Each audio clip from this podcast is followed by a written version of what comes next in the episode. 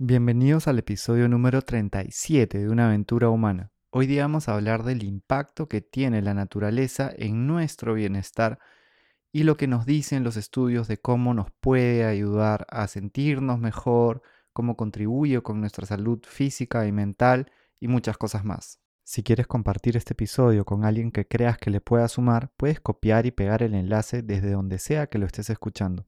Y si no te has suscrito, puedes hacerlo a través de Spotify, Apple Podcast o la plataforma desde donde nos estés escuchando. Bienvenidos a una aventura humana. Soy Juan Diego Calisto. En los últimos 20 años me he enfocado en contribuir para que las personas vivan con más bienestar y confianza. Una aventura es algo que está por suceder y que no sabemos cómo saldrá. En este podcast conversaremos con personas que viven conectadas con su propósito para inspirarnos de sus ideas, experiencias y hábitos cada uno de nosotros está en una aventura humana. No sabemos cuál será el resultado, pero podemos disfrutar el proceso y construir la vida que soñamos desde decisiones cotidianas. Empezamos. La naturaleza trae muchos beneficios para nuestro bienestar, disfrute y creatividad. La neurociencia muestra que los momentos de creatividad suelen suceder cuando la mente está descansando, en vez de estar trabajando en algo. Cuando percibimos la naturaleza desde nuestros sentidos, ayuda a entender las distintas formas en que nos beneficia. Mirar, escuchar, oler o sentir la naturaleza puede contribuir con tu salud y bienestar.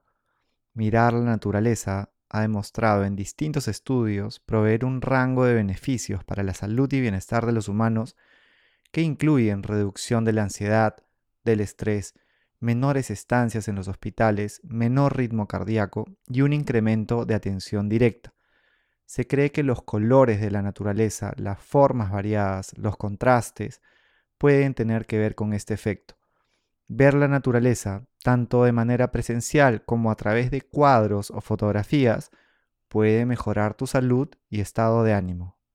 Los sonidos de la naturaleza se han utilizado de manera terapéutica para aliviar el estrés, un bosque de realidad virtual que incluía sonidos mejoró la recuperación del estrés más que el mismo bosque sin sonido, implicando que el sistema simpático nervioso muestra una mayor recuperación con los sonidos de la naturaleza.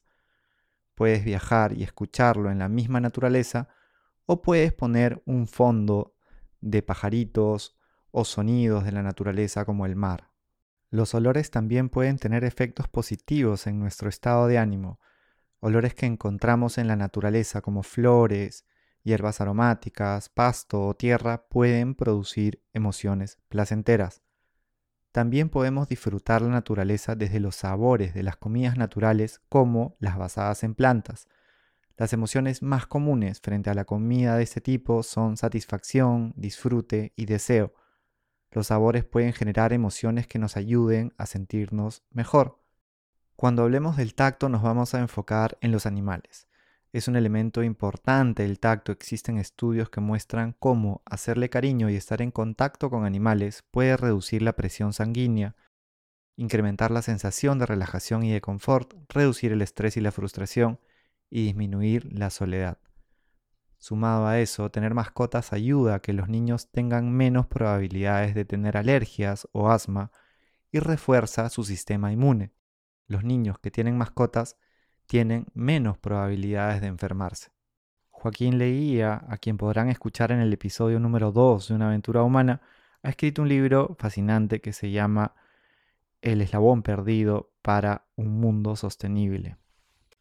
En este referencia a diferentes beneficios cognitivos, físicos y sociales y emocionales que tiene la naturaleza para nuestras niñas y niños. Por ejemplo, yendo a los cognitivos, investigaciones muestran cómo los estudiantes que están en más contacto con la naturaleza a través de aulas también al aire libre presentan mejoras significativas en diferentes cursos como ciencias, artes, lenguaje, matemáticas. Sumado a eso contribuye con el desarrollo de capacidades para la resolución de problemas, también promueve el sentido de asombro, que es un factor clave que estimula el aprendizaje durante la vida, Yendo a los beneficios físicos, podemos ver que los niños que están en más contacto con la naturaleza desde su proceso de aprendizaje muestran una mejor aptitud motora, también son más conscientes de la nutrición, se comportan mejor unos con otros y son más creativos. También se ha encontrado que a mayor tiempo al aire libre se reducen las tasas de miopía en los niños, yendo a los beneficios emocionales y sociales.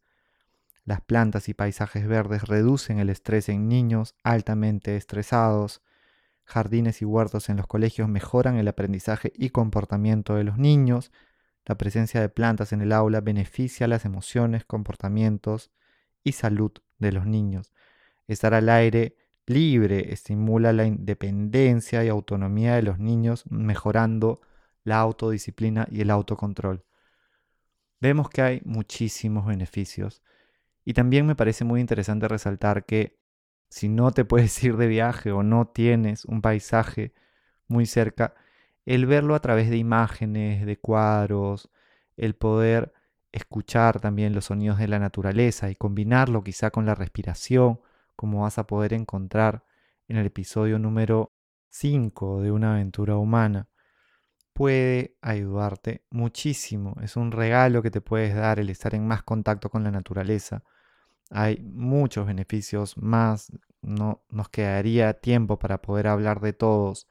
Algo que también menciona Joaquín en su libro es algo que se le llama earthing, que es cuando tú estás, por ejemplo, en un parque y te sacas las zapatillas y pones los pies sobre la tierra, sobre el pasto, como esto también tiene efectos importantes sobre tu salud y bienestar. Todo está combinado y vemos que la naturaleza se puede abordar tanto desde los olores, desde lo que ves, desde los sonidos, el mismo tacto y el gusto, sabiendo que los alimentos, mientras más naturales sean y más conectados evidentemente con la naturaleza estén, nos pueden ayudar a generar emociones placenteras durante y después. Espero que lo que hayas encontrado en este episodio te sume y que de la forma que sea, con lo que tengas a mano, puedas beneficiarte de la naturaleza.